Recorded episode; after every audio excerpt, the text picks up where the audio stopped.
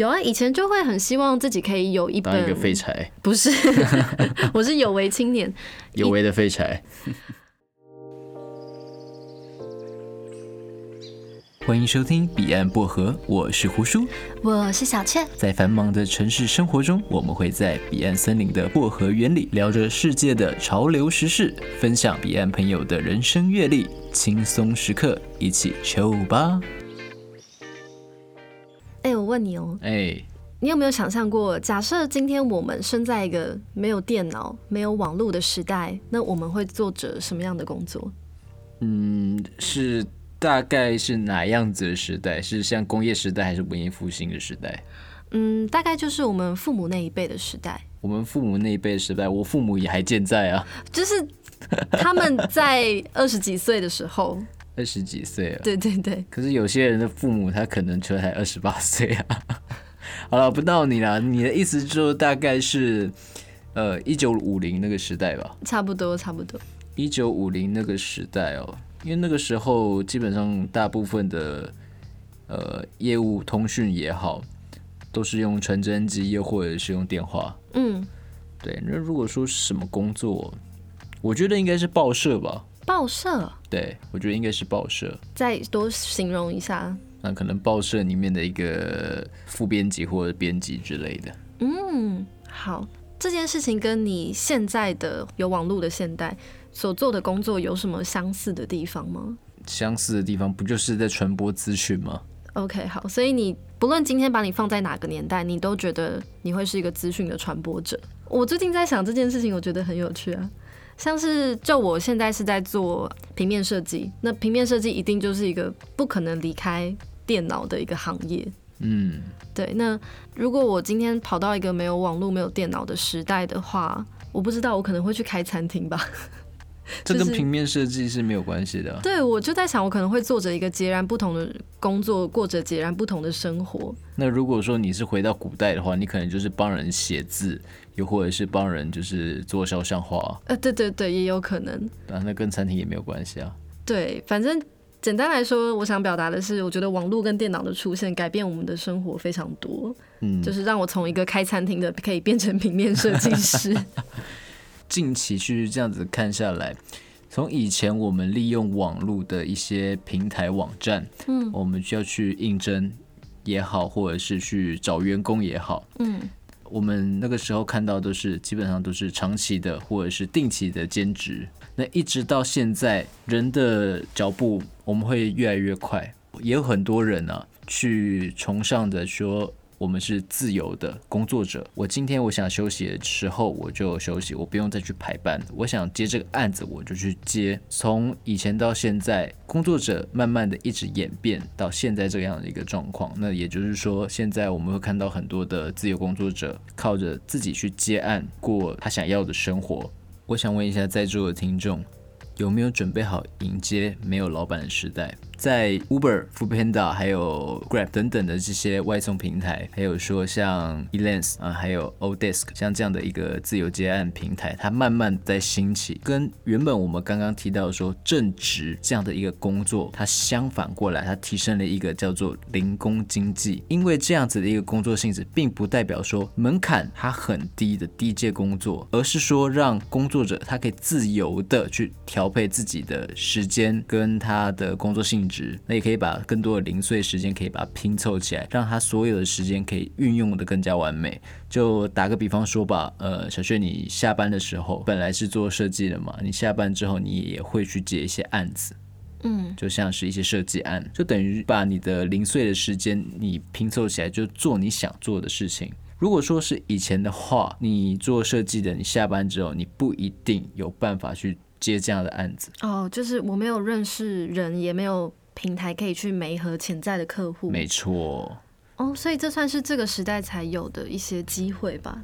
应该是说以前有，只是现在它会曝光的更普及，让更多人去知道，并且它媒合的更快。好，那么波士顿顾问公司 BCG 在今年发布了。全球新自由工作者的一个调查，就说自由工作者在现在的情况之下，分布在科技、零售、金融、保险等等的产业之中。那在金融业里面，它成长的比例是最高的。麦肯锡报道，在二零一六年的美国自由工作者已经达到了五千五百万人，在二零一六年，哦他们的总劳力总数到达了百分之三十五。那其实从二零一四年到二零一六年这短短的两年之内，它已经增加了两百万人。我们来看一下今年二零一九年，美国和欧洲总共有一亿六千两百多万的人，他是自由工作者，他大概占据了劳动人口百分之二十到百。百分之三十，还蛮多的。是的，打个比方，Google 在全球的临时约聘人员，其实已经比正式员工还要多。也就是说，我今天提供一个案子，请你来帮我做这样子。好，所以是什么样原因，大家会去把老板开除掉，那自己成为一个个体户，或者是自己去创业？因为现在大家都会去提倡的，嗯，大家都会想要做的事情，就是说我希望我自己可以自由一点，我希望我可以过我自己想要的生活。我们这边年轻人流行的字眼叫斜杠青年，嗯，对。对，那就是说，我不用到一定要到哪一个公司去做正职，我可以利用说网络哦，或者是一些平台去媒合。那第一点，把自己的能力给提升，嗯，提升到说我可以完全的靠这些兼职或者是靠这些接案，我们去支撑住自己。那再就是说，我们要有足够的案子来源，嗯，那这个就是有这些 APP 平台等等等等，它会是一个很重要的来源。拿回生活的主导权，斜杠青年，这这最最近啊，最近会有很多很多的这些议题不断的去产生出来。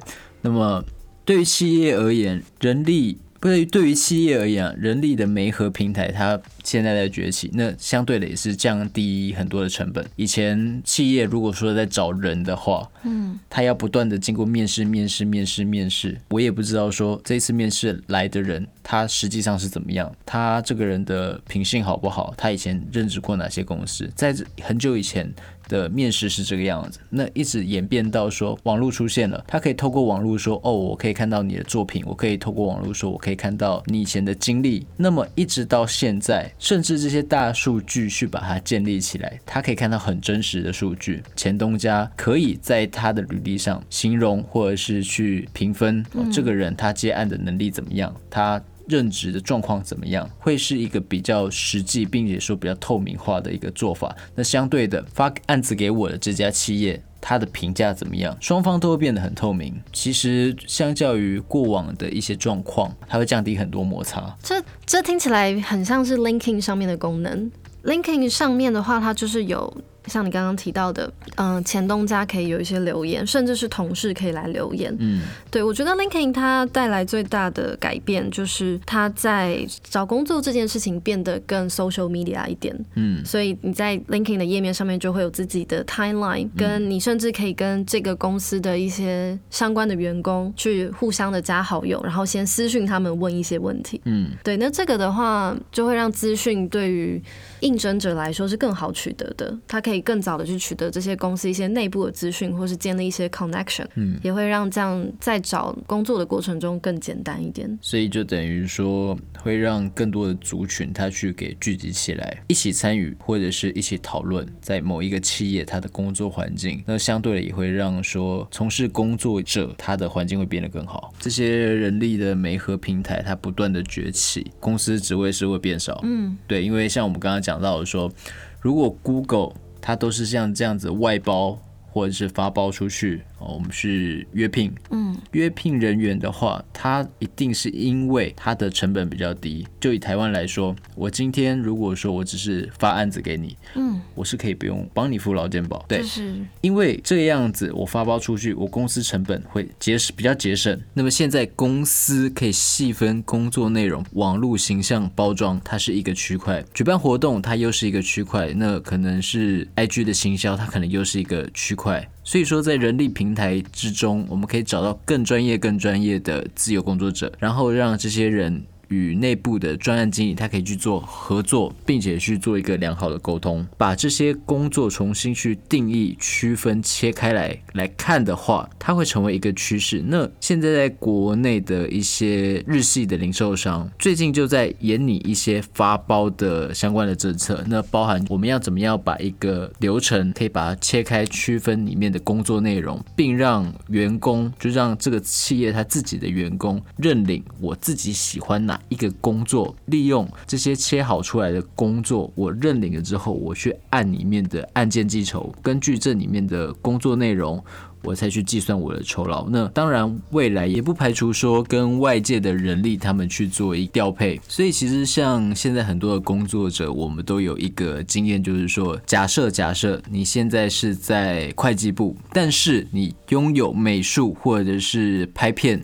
又或者是说设计上的一些长才，但是你受限于自己本身的职位，它有一个框架把你框住，那公司没有办法。给予一定的机会或者是报酬，去让你去发挥你的长才。所以说，一个萝卜一个坑，其实会把我们当初我们自己手上的一些专才给局限住。而这样的时代，其实应该是要已经过去的。那企业主应该要打破现在有的思维，那可以去弹性的去利用每一个人的长才，去发挥到他最大的。一个经济价值，这其实很有趣，因为人类整个历史上面是经过很多次不同分工的改革，从最一开始可能呃女生在负责采集，男生负责狩猎，到后来工业革命之后，像是以汽车工业为以汽车工业为代表，就出现了流水线的细部生产，嗯，所以每个人从做每件事情变成专注于把某一个零件、某一个嗯工作线上的东西做好。现在嗯在这个斜杠或者是说兼职。外包的这个时代，感觉又是另外一次新的职业上的革命。我们把工作又切成更小、更小的细部，甚至让大家可以去挑选自己喜欢的那个部分来做，擅长的部分来做。我觉得整个演变过程来讲，对工作者、劳动者是越来越好的。就像我自己本身是做设计职，那我也犹豫过，今天是要去一个设计工作室，还是是去一个大公司的设计部？嗯，你懂这两个的差别吗？你可以跟我解释一下吗？它中间的差别在哪里？好，好，比方说，我今天如果是去一个设计公司的话，最大的差别就是设计公司他会再去接各式各样的案件进来，所以我今天可能在这个设计公司接到甜点的设计案，接到婚礼的设计案，接到不同的案子，我可以接触的东西比较多。但我今天如果在一个大企业的设计部的话，那我可能接触的永远都是这个企业的东西。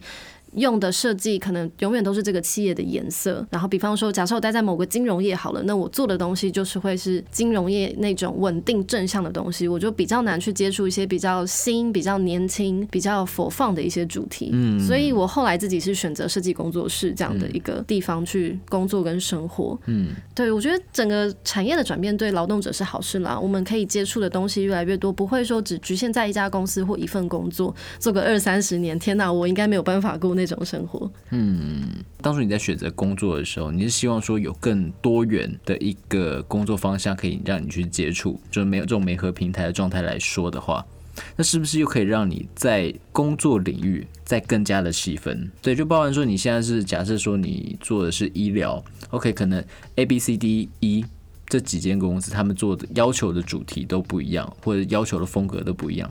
这个媒合平台工作媒合平台再去细分的话。是不是这双方之间的关系会变得更加的详细，会更加的紧密？对，因为就算我现在在。一个设计的大类别之下，好了，这个设计的大类别里面还是可以切成非常多细小的部分，比方说风格设定是一个，角色设定是一个，或者是整个 layout 是一个。那也许假设我今天最喜欢的部分就是角色设定好了。今天假设有一个接案平台，它有功能让我选择说我想要接各式各样角色设计的案子，我觉得是单位的不同，今天的单位变成工作内容，而不是。一个专案的名称，对。那如果是用这样的功能去直接挑到一个我就想要做的工作内容的话，那当然我的工作是会更有动力、更开心的。但我还是会担心的是管理问题吧，包含说要怎么样去确定说这个工作内容是我喜欢的，以及这个工作量是多的吗？会不会其实大家对角色设计的需求没有那么多？那我什么时候知道我该去做什么样的工作才有钱赚？那所以说。在这个斜杠青年这个时代，我们说这个斜杠时代好了，我们必须要让我们自己手上的专业知识更多。如果说我要去享受这个自由的工作时间，我必须要付出的代价是什么？就是我必须要懂得更多，我不断的吸收，我要一直去上课，或者是一直去看新的新知，或者是说我要去花更多的精力去完成一件事情，这是有可能的。嗯。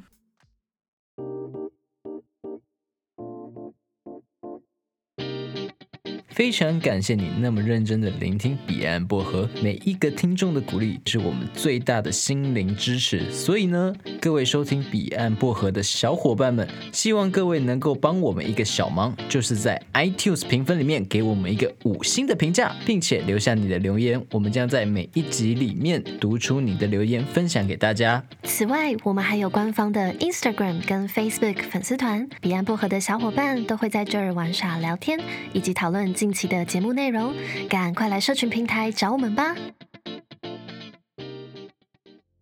那我们就换一个角度来讲，今天为什么老板要聘用你？就是因为你有给他们产值。那今天如果说一个以自由接案的话，企业主他可以做的选择相对的也就更多。既然他可以做更多的选择的话，为什么他要去聘用你呢？为什么要把这个案子发给你呢？没错，就是假设未来的社会变成真的是这种。以专案或者是工作项目互相美合，已经不再有正职员工的话，他还是会有个隐忧，就是老板怕找不到人，然后雇员也会怕说老板为什么要找我们？对，就是双方的粘着度跟企业忠诚度会相对比较弱一些。嗯。感觉就是有点各凭本事，我怎么样去争取到这个案子，我怎么样，我怎么样去找到这个人，嗯，这应该会是新的，可能是我们的下一个世代要面临的问题，嗯，那所以说，其实像你刚刚说的，双方会不断的去互相审视。其实，在职场上，或者是在整个企业的文化之中，所有的薪资水平跟能力都会越来越透明。当这个制度一出现之后，所有的企业忠诚度早就全部都崩解掉了，已经没有所谓的企业忠诚。那像我们现在有时候看日剧嘛，比较老的一些日剧里面，它就是呃某某科长。他在这个公司，从他出社会一直到他退休，都在同一个公司，嗯，对，是个万年老员工。他可能就像是小新的爸爸一样，嗯，万年的科长，嗯，然后就一直待在那边。所以这个制度一出来，已经没有说我一直死守在某一家公司了。这样子的一个文化，呃，或者是说这样的一个现象，一定会不断的在发生，甚至扩张。如果说是这样子的话，那现在的企业应该要怎么做？我认为啦，如果说撮合再去增加双方的合作机会才是最重要的，而不是说哦，我们要怎么样，呃，去赢更多的利。那我相信企业主一定是要节省更多的成本。那如果说接案者一定是想要说，我想要赚更多的钱，节省更多的时间。那双方都有双方的立场，嗯，增加合作的机会。才是真正最终点的。没错，像你刚刚提到的是针对一个雇主，他应该要怎么样的去准备自己？嗯、也许他应该有更好的奖金制度，对，或者是他的薪水要公开透明、有竞争力，才能够吸引到未来更多的人才到他们公司工作。那即使只是短期的工作，也应该要给予足够的尊重。嗯。嗯然后才有可能有比较好的合作机会，但对于接案者来说，其实像我自己本身就是接案者，对接案者来说也有很多功课要做，才能够让自己在市场上更有竞争力。这就是为什么现在很多的嗯接案者自己会开一个自己工作专用的可能 Facebook 账号或者是 IG 账号，他平常就要经营自己的这些履历、这些事迹，让大家知道他自己在工作上面是多么的呃一个。会不断吸收新知，或者是他是有产出、有成果的人。对，那这个在过去可能是比较不常有的概念。以设计来说，当然我们都一定会有作品集嘛。可是以像是金融业好了，或者是一些比较呃传统上没有作品集的这种行业来说，他们现在也慢慢的开始要想办法去整理他们的资历，让别人知道说我们是有这个能力可以做这件事情的。当未来正职的这个年资履历可能越来越不能反映你到底会做什么的时候，如何建立自己的个人履历 profile 就变成一个很重要的功课。我刚刚忽然在想小新的爸爸，为什么？因为你看，如果说小新的爸爸他是在一家企业里面，他在这家企业里面做了很久的话，对不对？为什么还是一直是一个科长，一直没有升职？哎、欸，因为编剧说不准升职。那是不是也就代表了另外一件事情？我们从现实角度来看，小新的爸爸就是一个冗员，不一定吧？有可能啊，有可能啊，有年轻的业务美眉会会想要搭讪他、欸，哎。对，但是会不会就是因为他是一个冗员，所以他就是必须要在科长这个职位一直定在那边，他没有办法上去，但是下面人想要上来，因为他走不了，他没有走，所以下面人也没有办法升到科长。这就是传统的企业会面临到问题，冗员过多，真的在这里任职的正职人员，他没有真正的一个产出能力。没有一个真正的产出经济值，变成说，为什么很多企业会想要用外包的方式去完成他们企业内部工作？这也是很值得思考的一个点。谢谢小新爸爸，让我们有机会可以反思这个议题。真的，对于小新爸爸这个来说的话，嗯，他的。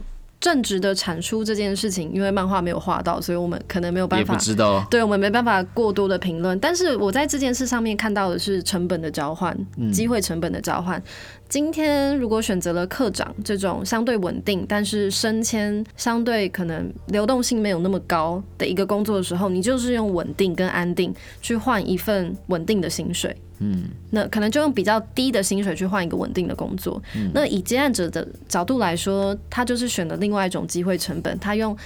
工作上的不稳定，但去换到也许更高的每一个案件的薪水，嗯，所以就是每一个人的想要的形态不同吧，嗯，那像这样这种呃稳定，但是薪水涨幅比较少，跟工作时间不固定，但是薪水可能涨幅比较大，这两种形态来讲，胡叔你会喜欢哪一种？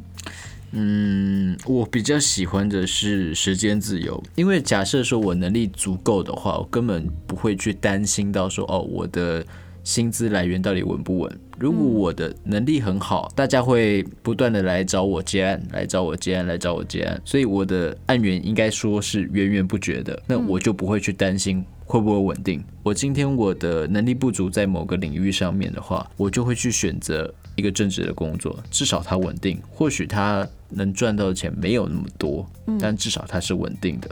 那相对的，我是不是就要把更多的心力去放在学习、提升我专业的知识上，或者专业的技术上？那不断的去学习，不断的去进步，我就可以在往着、在朝着说自由接案的这个方向与轨道上去前进。嗯，所以感觉自由接案这种生活都会是你的目标，那正职应该会是中间的过程。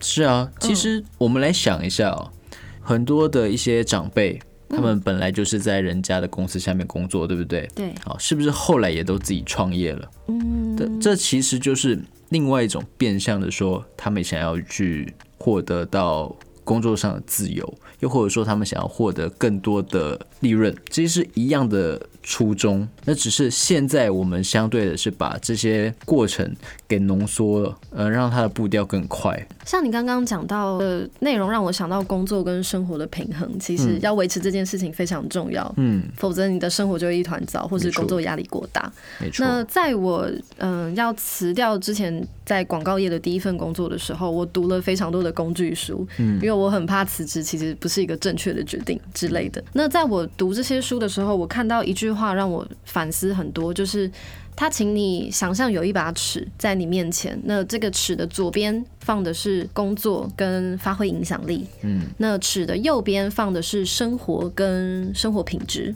对，那在这一个长长的尺上面，你会把自己放在哪一个位置？你是说要去做一个左右平衡吗？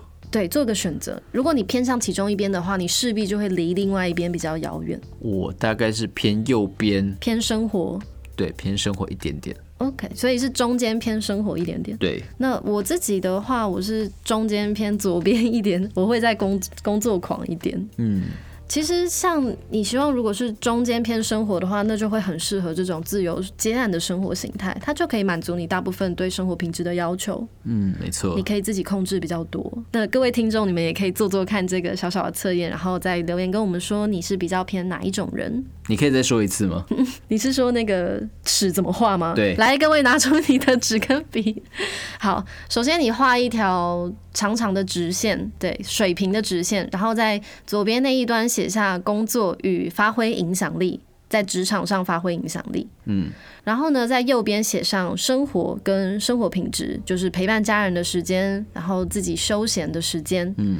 那可以可以想一下，你想要在这个尺上面的哪一个位置画一个点，把你自己标出来之后，对于未来你人生要走什么样的路，选择怎么样的工作跟工作模式，会比较有帮助。嗯。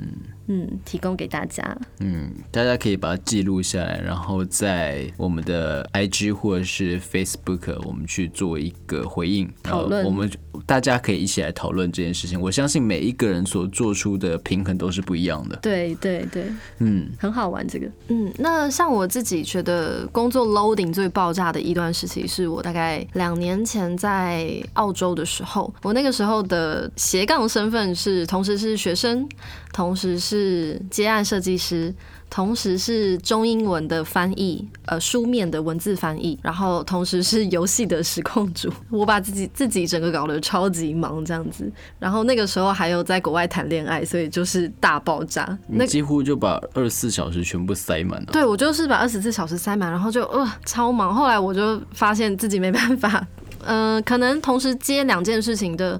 平衡是比较好的，比方说我现在同时是做设计师，然后 slash podcaster，嗯，嗯，这样差不多满了，嗯，这样我才可以把每件事情都做好。其实我们要把一件事情做好，我们必须要。投入大量的时间在里面，对，等到非常熟悉之后，这些时间我们可以把它精简化，我们再去做其他的事情。同时间我们要做十件事情，跟同时间做三件事情，嗯，那其实中间的它的精致度会差异很大。这个也是说我们现在整个斜杠社会里面，我们必须要去注意的事情。我们真的有办法，有能力、有时间去做这么多的事情吗？如果我们要这样做的话，是不是又有一些其他的方式可以让我们去做一个产业性的分工？嗯，对，那或者说让它去更精简，或者让它去更专业，这是一个很重要的课题。因为我们这边讲到对于斜杠的定义是说，你今天会两个技能，而这两个技能都专业到足以让你可以赚到钱。没错，对，所以这个定义其实还蛮严苛的。虽然这个词还蛮泛滥的，但是真正可以符合定义的人不是很多。没错，没错，没错。对，那很有趣的是，我观察到现在斜杠的项目啊，通常有一个是大家比较常理解的专业，比方说是商业的，嗯，可能会计，嗯，然后。或者是有些是律师，嗯，等等的这些大家比较常能够了解的。那另外，他的斜杠很有可能是艺术相关的，嗯，对，比方说是录音师，比方说是 YouTuber，嗯，比方说是插画家。通常大家斜杠的第二种或是其中一种里面会有一个是偏艺术类别的，或者是文章写手。这个现象你怎么看？嗯，你有没有发现哦，斜杠这件事情，如果我要去完成斜杠这个动作的话，我这里面的工作内容一定就是可以我在任何地方可以去执行这件事情。例如说插画，嗯，我可以在无时无刻，呃，随时随地的我可以去创作。那例如说金融，我可以随时随地利用我的手机去跟客户交流，包含保险，包含刚刚说的一些业务性质的。那我们也可以看得出来说，现在很多的斜杠青年，我们所接的这些工作，你刚刚说有跟艺术相关的比较多嘛？对。那会不会就是因为以前的教育体系，或者是一直延延续下来的教育体系，我们会比较压抑自己的兴趣？如果说我们可以自己把自己的兴趣当做一个工作，何乐而不为？对，那其实就变成说我正职工作结束之后，我来做我自己的兴趣。兴趣，那这个兴趣我又可以拿来赚钱。因为像过去很多人他的兴趣也许是画画，也许是做菜好了，但是在过去可能嗯家家里还是会比较要求你去可能当医生，或者是你不要念高职，你去念高中，你不要去学美术班，你去学什么语语资班。这样子，我们常听到这样的例子，所以也许很多人就只好把他这个小时候的梦想或兴趣就一直埋在心里，然后一直到长大之后经济独立了之后，才开始重新的去投入。投入之后发现自己是有天分也有兴趣的，就变成了他的一个副业。就结论来说，算是一件好事啦。嗯，给大家多一个完成人生梦想的方式。那你想完成什么梦梦想？我有啊，我现在在录 podcast 了。有啊，以前就会很希望自己可以有一本当一个废柴，不是，我 是有为青年，有为的废柴。以前我自己的梦想其实是进杂志社，就是以前会买那种女生的那种彩妆穿搭的杂志，嗯，就是一般便利商店看得到的那一种。但是后来发现进杂志这个路比较窄，然后那个时候也不知道有什么管道，后来就跑去念的设计，然后慢慢慢慢到现在，发现我还是很想要做内容产出的部分。嗯，然后后来又辗转接触到，中间有经过很多过渡时期，像是布洛格时期。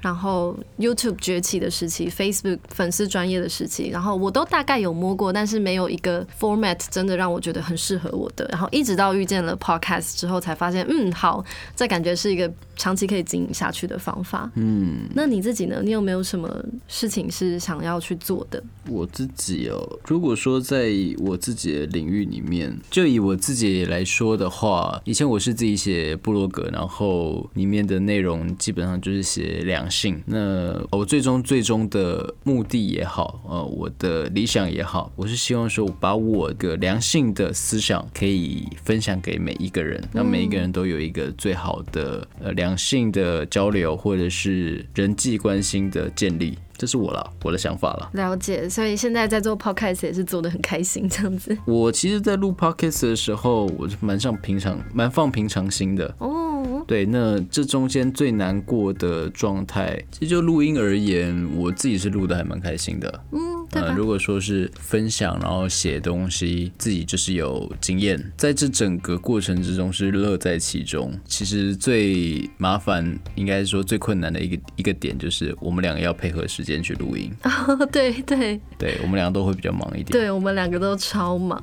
OK，好，那就总结而言，斜杠接案 freelancer 这样的生活形态，可以帮助大家从朝九晚五的工作中解放，然后把人才跟工作项目重新投入回。市场，让市场机制去自动媒合适合的人和适合的工作，当然也可以帮助到大家有机会接触梦想中的工作，甚至有一天这样的副业可以转变成为正职。那今天的 Podcast 就差不多到这边，如果喜欢的话，请顺手追踪彼岸薄荷的 IG 跟 Facebook 粉丝团，也别忘记在 Spotify 跟 iTunes 上面 follow 我们的电台频道，别错过第一手更新的资讯哦。感谢你的收听，我是小倩，我是胡叔，我们下次再见。